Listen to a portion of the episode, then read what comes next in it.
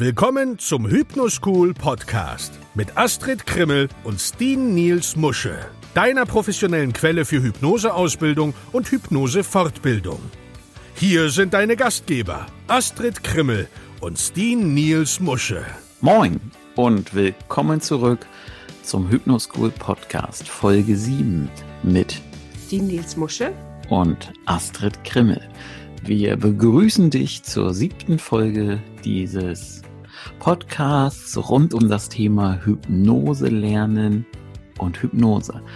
Und heute haben wir eine Folge, die wir außerhalb unseres Redaktionsplans dazwischen geschoben haben, weil es uns gerade so in den Sinn kam und weil wir es können. Denn Astrid, erzähle mal, worum geht's heute und warum geht es heute um das Thema, um das es eben geht. Und ich überlege mir gerade, während ich so spreche, ich sollte nicht versuchen, komplizierte Sätze zu sprechen, weil es hört sich in meinem Kopf lustig an. Der Zuschauer findet es aber vielleicht nicht so lustig. Ja, also das ist interessant, dass ich gerade diese Woche zweimal angesprochen wurde. Also einmal tatsächlich in Real und einmal bin ich angeschrieben worden von jemandem, der auch unseren Podcast hört und beide haben gesagt, ich glaube, ich bin nicht hypnotisierbar. Und eine dieser ähm, Menschen hat zu mir aber gesagt, na ja, aber das interessiert mich so brennend, dass ich mich jetzt so eine Hypnoseausbildung angemeldet habe. Und ähm, ich dann so gefragt habe, ja, wo? Und ähm, also bei einem anderen Institut, weil unser Podcast so spät kam. Ne? Sie sagt, sie hört den immer.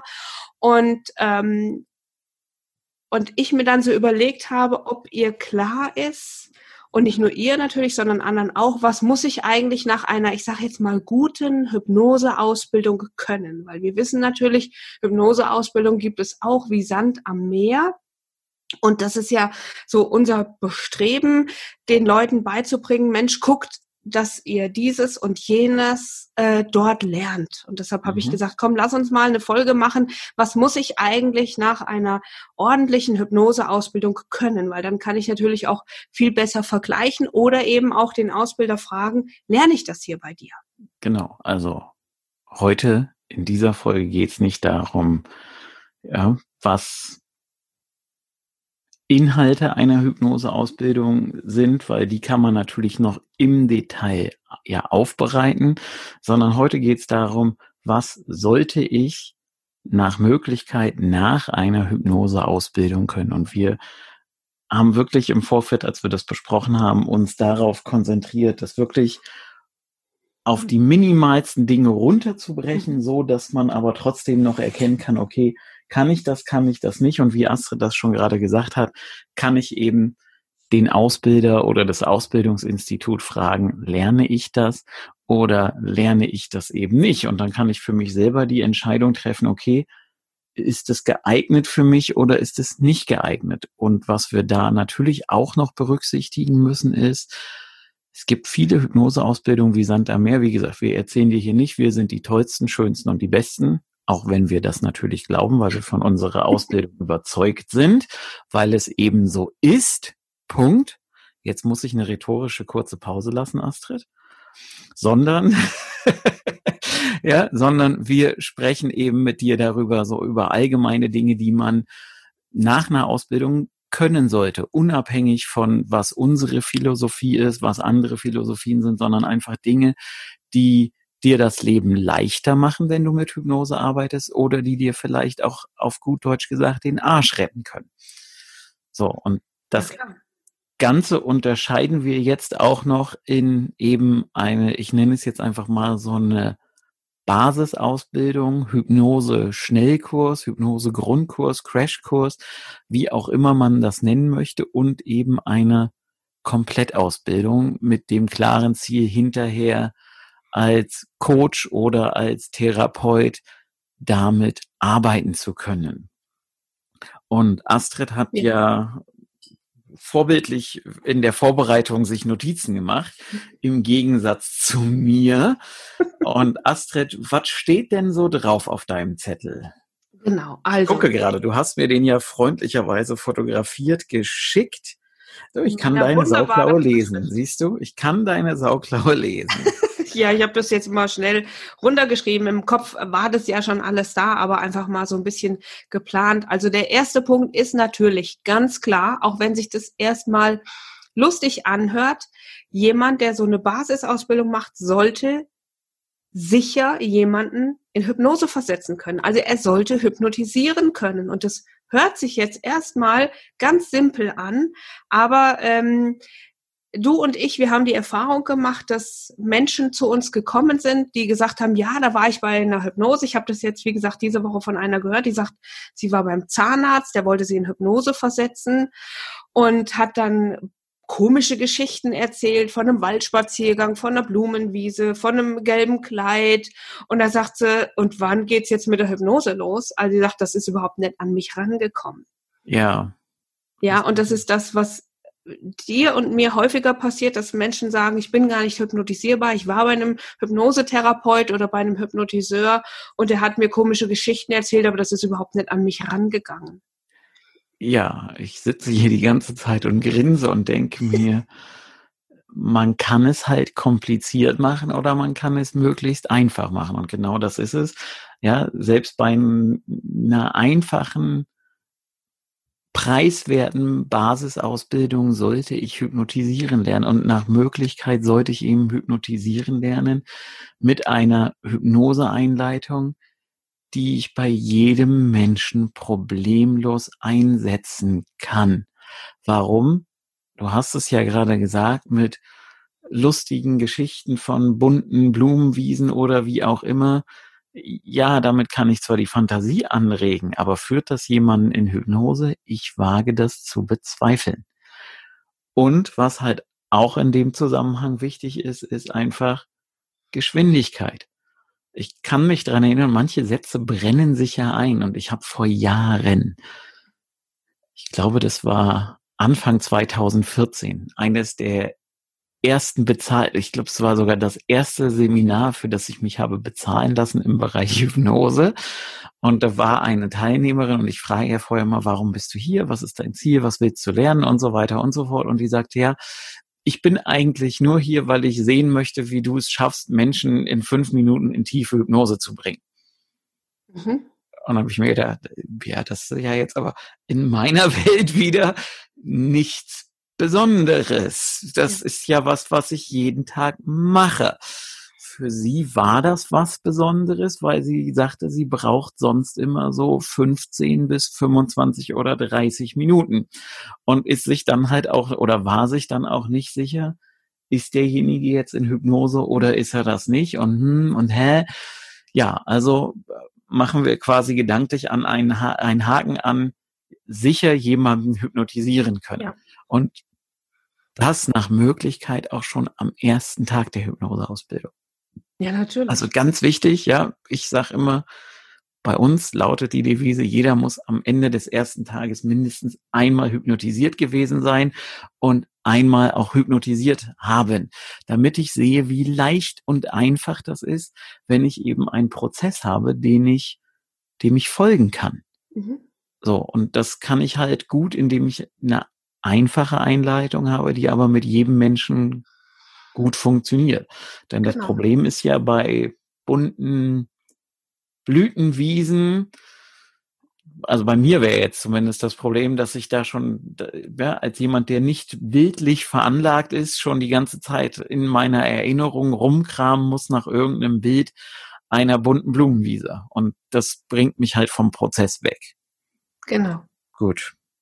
Können also, wir da gedanklich einen Haken dran machen? Keine Blumenwiese. Ja, dann schreiten wir direkt zum zweiten Punkt ähm, Super. unserer Liste, nämlich ich sollte nach einer guten Hypnoseausbildung erkennen, ob mein Patient, mein Klient, der, der vor mir sitzt, liegt ähm, oder auch steht, ob der wirklich in Hypnose ist. Das heißt, ich muss mich damit vertraut machen, die Anzeichen von der Hypnose zu erkennen und das bei meinem Patienten, Klienten, wie gesagt, ähm, erkennen können. Was gibt's denn so für Anzeichen, Astrid? Lernkontrolle. Lernkontrolle. Oh mein Gott, jetzt muss ich auch also noch. Äh, keine, ja. keine Liste auf Vollständigkeit, aber es gibt Nein. ja so ein paar Anzeichen, die man immer ja. wieder schnell erkennen kann. Also je nach Hypnosetiefe beginnen die Augen entweder zu flackern oder bei einer tieferen Hypnose gehen sozusagen die Augäpfel unter den geschlossenen Augenlidern hin und her. Das ist zum Beispiel so ein sicheres Anzeichen für einen Somnambulismus. Von links nach rechts, REM-Phase. Kann man aber nicht bei jedem Menschen gut erkennen, da muss man schon trainiert sein. Aber was Astrid schon sagt ist, und das ist auch was, das Flackern oder Zittern hinter den Augenlidern der Augäpfel. Und das ist ein sehr schönes, ein sehr deutliches Zeichen, was ja viele Menschen auch spüren können. Und ich kann das natürlich hier auch als Hypnotiseur nutzen. Ja, wenn ich das bei meinen Patienten sehe, sage ich immer, hey, vielleicht kannst du das gerade merken. Und ganz oft erlebe ich denn, dass die Leute mit dem Kopf nicken und dann kann ich sagen, siehst du, bitteschön, das zeigt dir jetzt schon, du bist in Hypnose, weil das kannst du halt nicht richtig, also das kann man nicht spielen. Ja, ja das geht nicht. Anderes, anderes Phänomen, Anzeichen. Wie gesagt, keine Liste auf Vollständigkeit, hm. weil wir wollen ja jetzt hier nicht Hypnose-Ausbildung machen und vor allem, es heißt nicht, dass das bei jedem auftreten muss. Das kann sein. Was ich immer sehr angenehm finde, und das sage ich den Menschen auch im Vorgespräch immer, wenn zum Beispiel der Magen unangenehm, also so gluckert mhm. oder so, das ist halt auch ein Zeichen dafür, das ist einfach in der Hypnose. Ja, auch wenn das sonst nie ist, da passiert das halt einfach öfter mal, dass zum Beispiel der Magen gluckert. Was haben wir noch, Astrid, so an Anzeichen, die auftreten können? Ja, zum Beispiel ein erhöhtes, äh, einen erhöhten Schluckreflex oder dass die Leute einfach vermehrt beginnen zu schlucken. Und das merken mhm. die Leute dann ja auch. Und wenn ich das in einem guten Vorgespräch vorher schon sage, wenn du das oder das oder das bei dir selbst bemerkst, ist das ein super Anzeichen, dass du nämlich auf dem Weg bist oder schon in Hypnose bist. Mhm. Andere Sache, die man auch sehen kann von außen, sind zum Beispiel so manchmal rote Flecken auf der Haut, ja. die einfach in der Hypnose auftreten. Oder was ich auch immer sehr schön finde, ist Aquaplaning an den Händen. Also einfach, die Hände werden feucht und warm häufig. Ja, so. Fällt ja. dir so ganz spontan noch was ein, was wir hier noch mit erwähnen wollen oder können? Nein, schüttelt's mit dem Kopf, ist auch nee, in Ordnung. Ich, äh, ich, ich denke drüber nach, aber ich glaube so erstmal, klar, da gibt's auch andere Anzeichen. Und ganz viele andere Anzeichen. Vermehrter Tränenfluss, vermehrter Speichelfluss, also äh, das, das, muss ich jetzt noch erzählen, Astrid. Ähm, ich habe ja früher große Persönlichkeitsseminare gegeben, wo wir eben auch mit Hypnose und Selbsthypnose gearbeitet haben. Und in diesen Gruppen ist es halt bei, bei, bei der Selbsthypnose oder halt bei der Gruppenhypnose, je nachdem, wie man es nennen will, durchaus öfter mal vorgekommen, dass es Herren gab, waren tatsächlich immer nur Herren, die so entspannt und tief in der Hypnose waren, dass der Mund aufging und dann der Speichelfluss so angeregt war, dass die hinterher große feuchte Flecken auf der Brust hatten. Ja, das ist halt vorgekommen und ähm, Jan, wenn du das hörst, vielleicht erinnerst du dich daran. Ähm, der hat das nämlich, bei dem ist mir das sehr nachhaltig äh, in Erinnerung geblieben und ich könnte mir fast vorstellen, dass Jan uns hier vielleicht hört. Aber es weiß ja keiner, welcher Jan gemeint ist. Von daher passt das dann schon.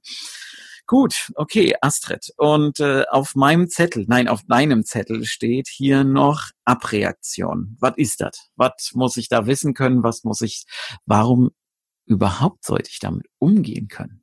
Ja, weil das einfach was ist, was was ist manchmal sowohl den keine Ahnung, was das ist. Erklär mir das mal. Therapeut als auch den Klienten äh, ein bisschen schockieren kann. Das heißt, es kann je nachdem, was in dem in dem hypnotisierten vorgeht, kann es zum Beispiel zu Tränen kommen. Es kann aber auch zu heftigem Atmen kommen. Manche, ähm, ja, die die spüren einfach, was, was bei ihnen los ist. Ne? Es kann zu Schreien kommen, zu Weinen kommen, zu Wutausbrüchen kommen.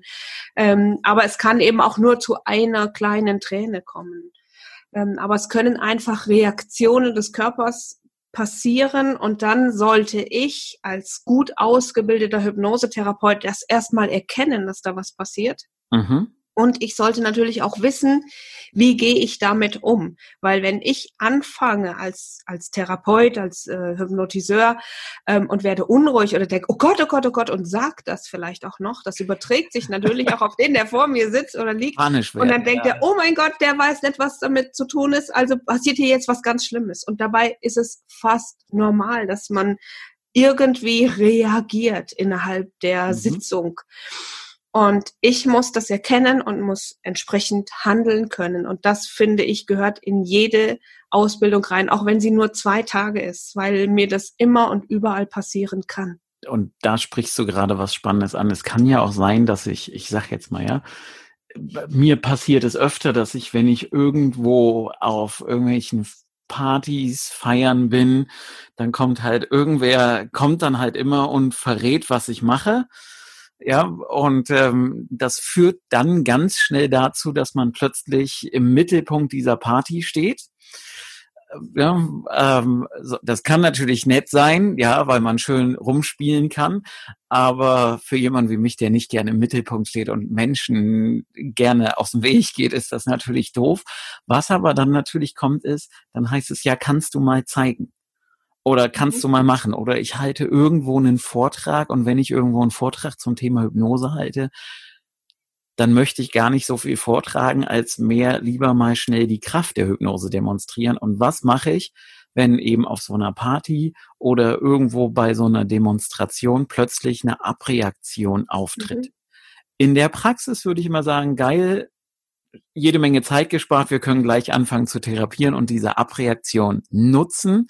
Wenn ich aber eben auf einer Party irgendwo bin, möchte ich das vielleicht nicht, kann das nicht oder habe eben auch nur begrenzte Zeit oder ich bin in der Praxis und weiß, in einer Viertelstunde kommt der nächste Patient, dann kann ich nicht anfangen, noch in eine Therapiesitzung tiefer einzusteigen, wenn sowas hochkommt. Das heißt, ich muss also dann, wie du schon sagtest, damit umgehen können, das auch so weit stoppen können, dass ich dem Patienten erstmal sagen kann oder ne, dass der weiß, es passiert ihm erstmal nichts und bis wir uns das nächste Mal wiedersehen, hat es halt auch keinen Einfluss auf ihn.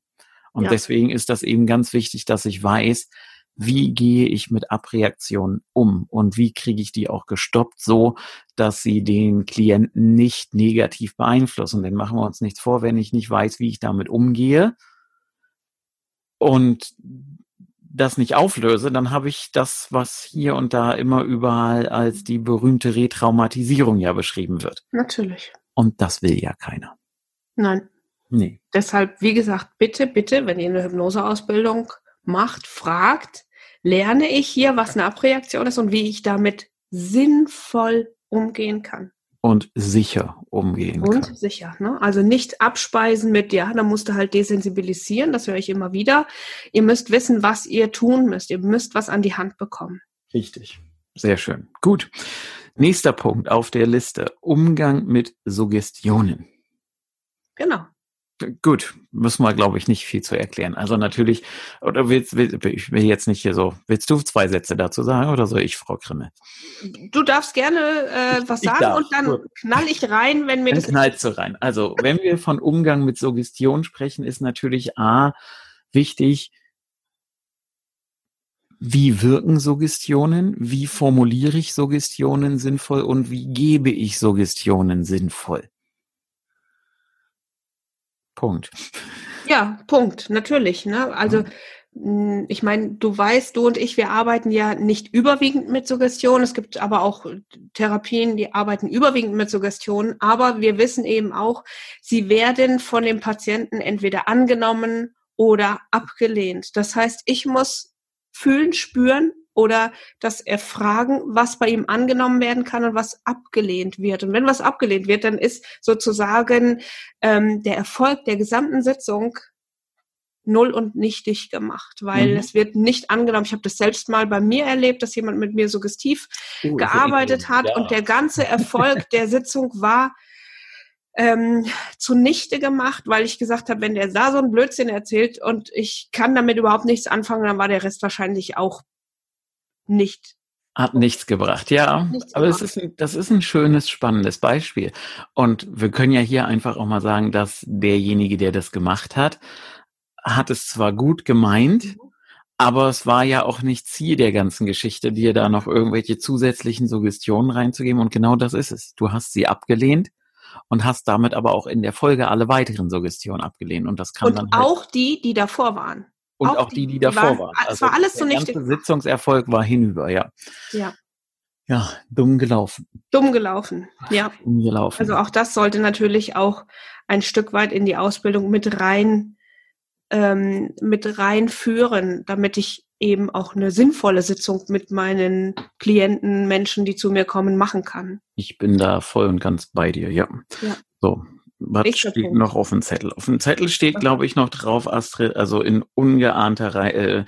Äh, ich gebe mal das Stichwort sinnvolles Vorgespräch. Genau.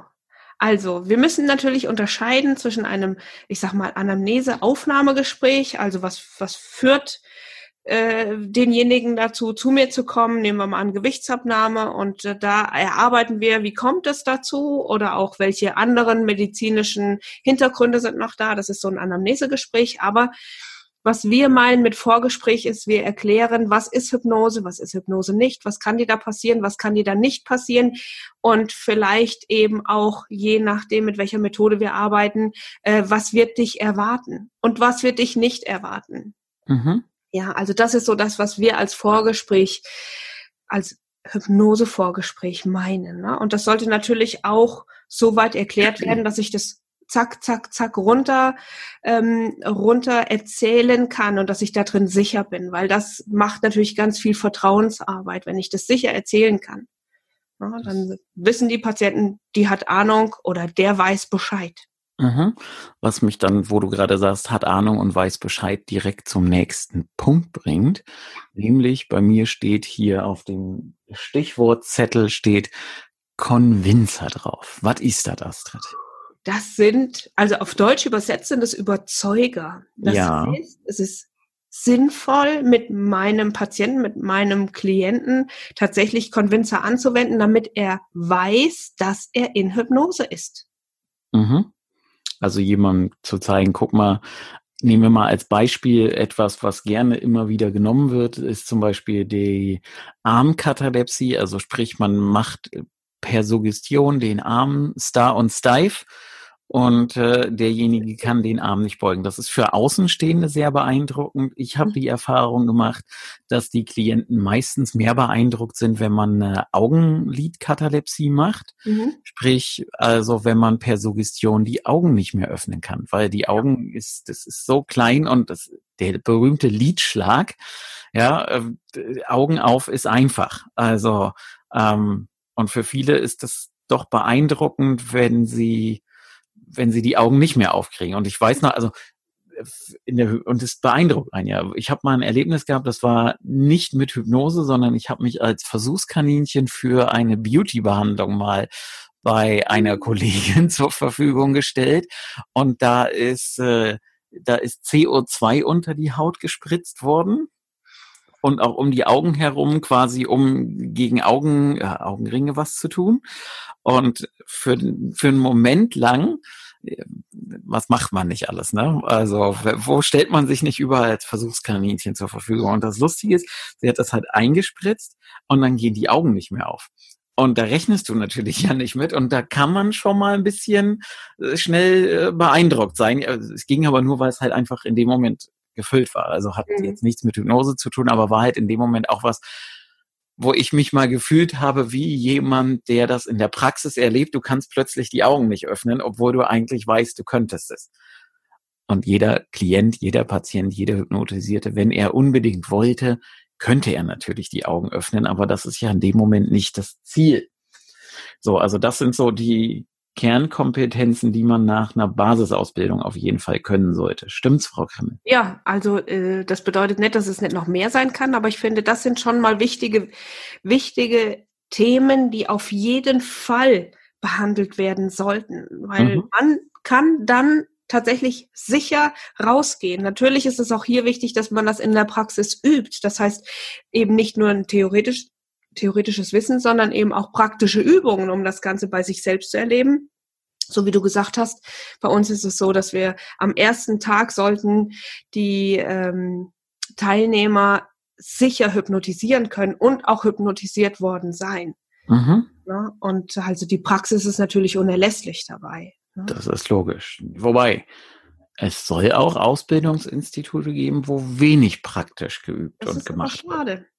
Ja, Sehe ich auch so, weil wenn wir uns die Lernpsychologie und die Lernpyramide der Oxford University angucken, die sagt ja, dass wir 90 Prozent Behaltensquote haben, wenn wir Dinge selber tun und anwenden.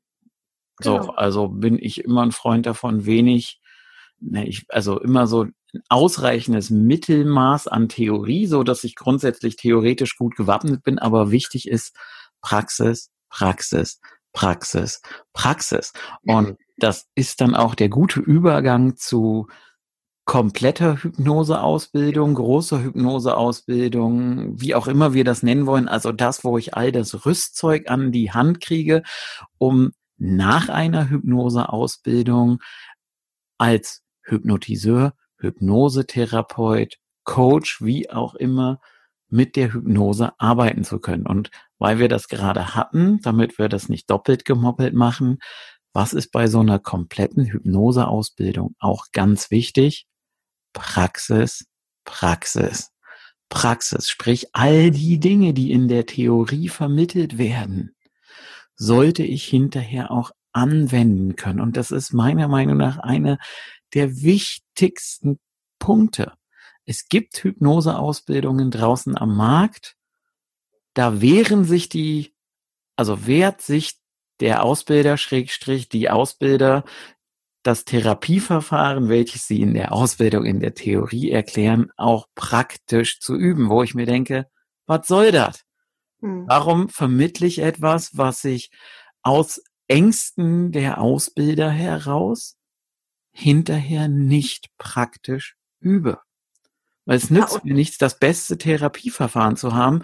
Ja, also ich möchte auch bei keinem Piloten einsteigen, der nicht vorher schon mal Start und Landung mehrmals geübt hat. Und wenn wir jetzt mal, ja, eine große deutsche Fluggesellschaft, ja, die, da müssen die Leute rein, ran ins Cockpit, landen, starten, landen, starten, landen, starten, landen. Das machen die den ganzen Tag lang. Ja, also immer wieder im Wechsel. Warum? Weil das natürlich der kritischste Punkt ist, Start und Landung. Wenn die Maschine erstmal in der Luft ist, ist sie in der Luft. Klar, kann ich natürlich auch sagen, ja, Hypnose Ein- und Ausleitung üben. Das ist aber hier nicht das Entscheidende. Hier ist der entscheidende Punkt. Was dazwischen passiert. Was dazwischen passiert. Und wenn ich das halt nur den Leuten in der Theorie vermittle und ein paar Videos dazu zeige, das ist gut, aber das ersetzt nicht die praktische Anwendung, weil wenn ich das draußen mit einem, ich sag mal, echten Klienten fernab meines Ausbilders anwenden soll, dann habe ich einfach Angst und Unsicherheit und weiß nicht, ob ich was falsch mache oder nicht. Und in der Ausbildung kann halt der Ausbilder nochmal schnell mit dazukommen. Ja, natürlich. Ne? Deshalb haben wir ja auch eben das immer wieder betont, ne? sicher jemanden hypnotisieren können, sicher erkennen, ob jemand in Hypnose ist, weil die Sicherheit gewinne ich nur, wenn ich das sehe, wenn ich es fühle, wenn ich dabei bin und wenn ich es selbst erzeuge. Dadurch bekomme ich Sicherheit und das ist ja auch so unser Wunsch, dass jeder unserer Schüler rausgeht und am nächsten Tag oder noch am selben Tag das Ganze mit einem unabhängigen Menschen machen kann, den er noch nie getroffen hat, dass er mhm. diese Sicherheit hat. Ne? Das ist unser ganz großer Wunsch, Sicherheit zu erlangen. Genau das. Also und natürlich neben dem praktischen Anwenden in der Hypnoseausbildung bei der Komplettausbildung sollte natürlich auch immer der Inhalt der Hypnoseausbildung Basis oder der Grundausbildung enthalten sein, logischerweise. Ja, natürlich. Ne? Also das heißt, alles das, was wir eben zur Basisausbildung gesagt haben, ne, das sollte. Ist auch dazu. Genau, so. Dann steht hier auf deinem Zettel, Astrid, Ablauf einer Sitzung. Genau. Also tatsächlich äh, natürlich auch ein, einen sinnvollen Ablauf zu gestalten und nicht ähm, hin und her switchen, sondern wirklich auch zu wissen, okay, was ist der erste Step, was ist der zweite Step, wie geht's weiter und das Ganze am besten, so wie wir das ja machen, ähm, du hast einen schriftlichen Ablaufplan, wie gehst du vor und du kannst dir den in der Sitzung hinlegen ähm, und das Schritt für Schritt abarbeiten. Du weißt genau, was du wann zu tun hast und wenn du mit dem Schritt fertig bist, wie geht es weiter. Mhm. So dass du eben nicht nur verschiedene Methoden an die Hand bekommst, sondern eben auch einen genauen Ablauf. Wie gehe ich vor? Weil mhm. das macht mir gerade als Anfänger dann eine gewisse Sicherheit, dass ich genau weiß, jetzt das, jetzt das, jetzt das, jetzt das. Genau das, ja. Also dann geht es natürlich auch darum, ich sollte natürlich auch wissen, Stichwort Aufnahmebogen beziehungsweise Anamnesebogen. Heißt also, was für Informationen brauche ich eigentlich im Vorfeld, je nachdem, ob ich therapeutisch oder als Coach tätig werde. Und auch hier ich könnte jetzt wieder sagen, praktische Anwendung, auch mal den Bogen für sich selber auszufüllen, um einfach mich auch mal in die Situation zu versetzen. Wie fühlt sich eigentlich jemand, dem ich da diese Fragen stelle? Mhm. Ist der genervt? Riecht es zum Nachdenken an? Will ich das überhaupt ausfüllen oder nicht? Also auch da ist natürlich der Aufnahme- und Anamnesebogen einfach ein wichtiger Bestandteil einer Hypnoseausbildung. Astrid, Stichwort Behandlungsmethoden. Ja. Du siehst, also, ich springe ein bisschen in deiner Liste. Ja, ich sehe, ich sehe es. Also ja. tatsächlich eben nicht nur zu wissen, wie bringe ich jemand in Hypnose, wie hole ich ihn wieder raus, sondern welche verschiedenen Behandlungsmethoden kann ich dann anwenden. Ne? Wie, wie gehe ich sinnvoll vor bei einem Problem? Und wir arbeiten ja nach Möglichkeit, wenn es irgend geht, immer ursachenorientiert. Das heißt, wir gucken, wo kommt das eigentlich her, das Problem? Und was mache ich denn dann, wenn ich dem Problem auf die Spur gekommen bin? Wie gehe ich denn dann vor? Was ist da zu tun? Also das ist zum Beispiel eines der wichtigsten ähm, Ausbildungsinhalte, zumindest bei uns in der Komplettausbildung. Ne? Wie mache ich das? Das wäre jetzt aber für uns, das ist ja unfair den anderen gegenüber, die das vielleicht nicht Sorry. machen, nicht haben. Das heißt also mit Behandlungsmethoden natürlich auch die Ansätze, die ich einfach hypnotherapeutisch verwenden kann, die Coaching-Prozesse, die Veränderungsprozesse, ja, sei es, ich sag jetzt mal, ja, geführte Bildersprache, Metaphern, direkte oder indirekte Suggestionen, ja, ich nehme jetzt einfach mal als großes Stichwort Hypnose nach Erickson. Behandlungsmethoden gibt es ja viele verschiedene. Wir werden da auch in ein paar Folgen verschiedenste Ansätze vorstellen, laden dazu Gäste ein. Also da gehen wir auf die einzelnen Dinge natürlich selbstverständlich auch nochmal ein. Aber das ist einfach was, das gehört da einfach mit hinein. Was haben wir denn noch auf dem Zettel, Astrid?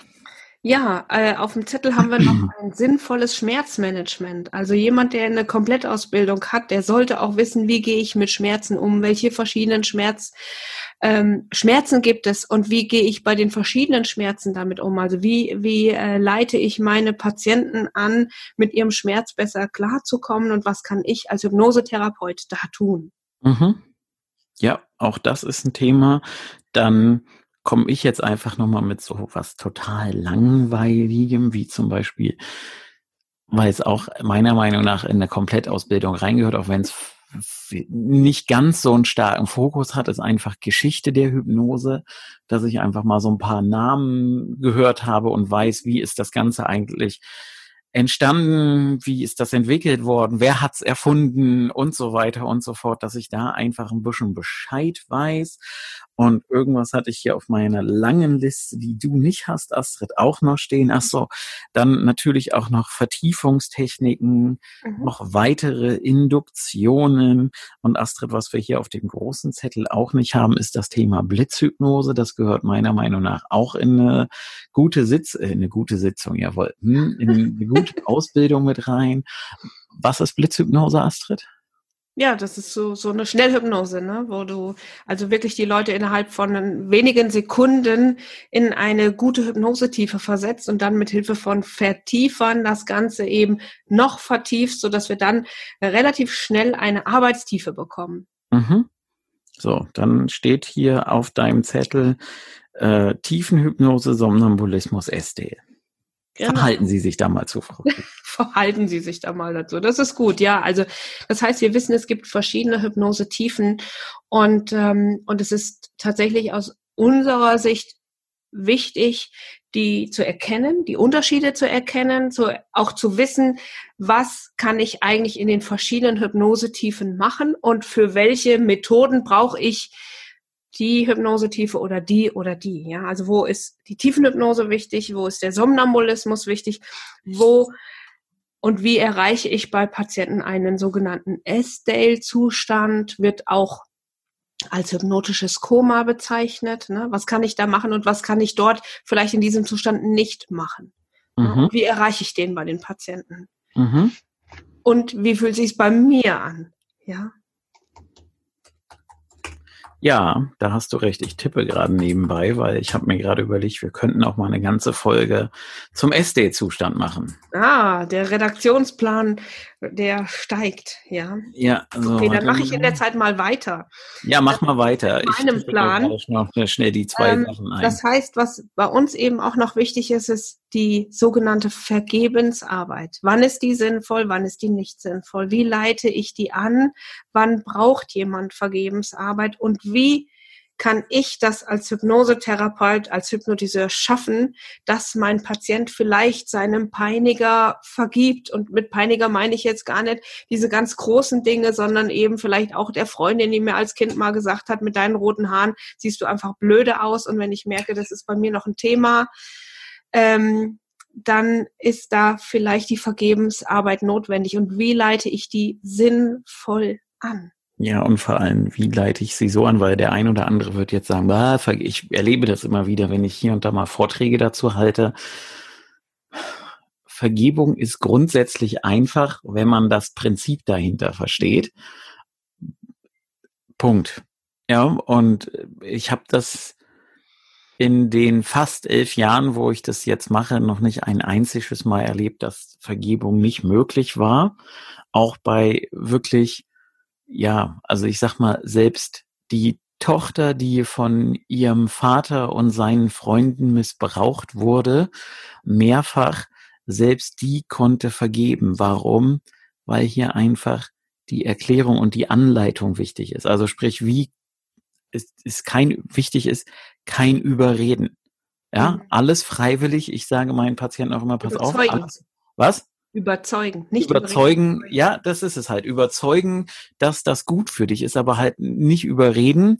Ja, und ich sage an der Stelle halt meinen Patienten auch immer, pass auf, ich möchte, dass du nichts tust hier in der Sitzung, nur um mir einen Gefallen zu tun. Ja, das ist nicht mein Ansinn, weil es geht um dich und nicht darum, dass du Dinge machst, nur weil ich sage, mach das jetzt mal. Und das ist einfach an der Stelle wichtig und dann komme ich da auch hin, dass die Patienten vergeben können. Aber ich, wie gesagt, ich habe schon gerade aufgeschrieben, Vergebung steht im Redaktionsplan drin. Wir müssen den vielleicht nochmal neu strukturieren. Ansonsten könnte ich jetzt heute, wenn es dann so bleibt, sagen, Vergebung wird veröffentlicht am 20.11. Ui. Ich vermute, wir werden das vielleicht nochmal vorziehen. Mhm. Mal gucken. Ja. Also alle Angaben ohne Gewähr. Ja, so. auf meinem Zettel steht dann noch sowas wie Teiletherapie. Ja, dann erzähl mal. Da habe ich ja keine Ahnung von. Hast du keine Ahnung von? Habe ich keine von Ahnung von. Arts Therapy. Ähm, ja, erzähl mal. Das heißt, ich wende das gerne an, wenn ich merke, dass Patienten mir berichten, dass sie so hin und her gerissen sind, dass sie so ach, manchmal gar wissen, wofür soll ich mich entscheiden. Und dann kann es einfach sein, dass äh, sozusagen ein innerer Teil, und das ist jetzt nichts, was nur mit der Hypnose zu tun hat, sondern das gibt es auch sehr häufig in der Verhaltenstherapie, sozusagen dagegen spricht.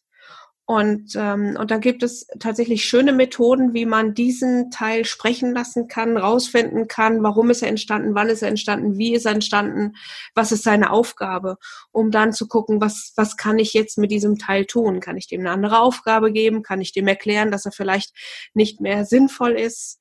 Ähm, also da muss ich natürlich ein Gefühl haben und wir, wir machen das schon so, dass wir in der Ausbildung alle möglichen Optionen tatsächlich mal durchspielen. Wie gehe ich damit um, wenn er das hat? Wie gehe ich damit um, wenn er, wenn das sein Grund ist? Und ähm, und spielen das einfach durch, so dass das Verständnis dafür da ist.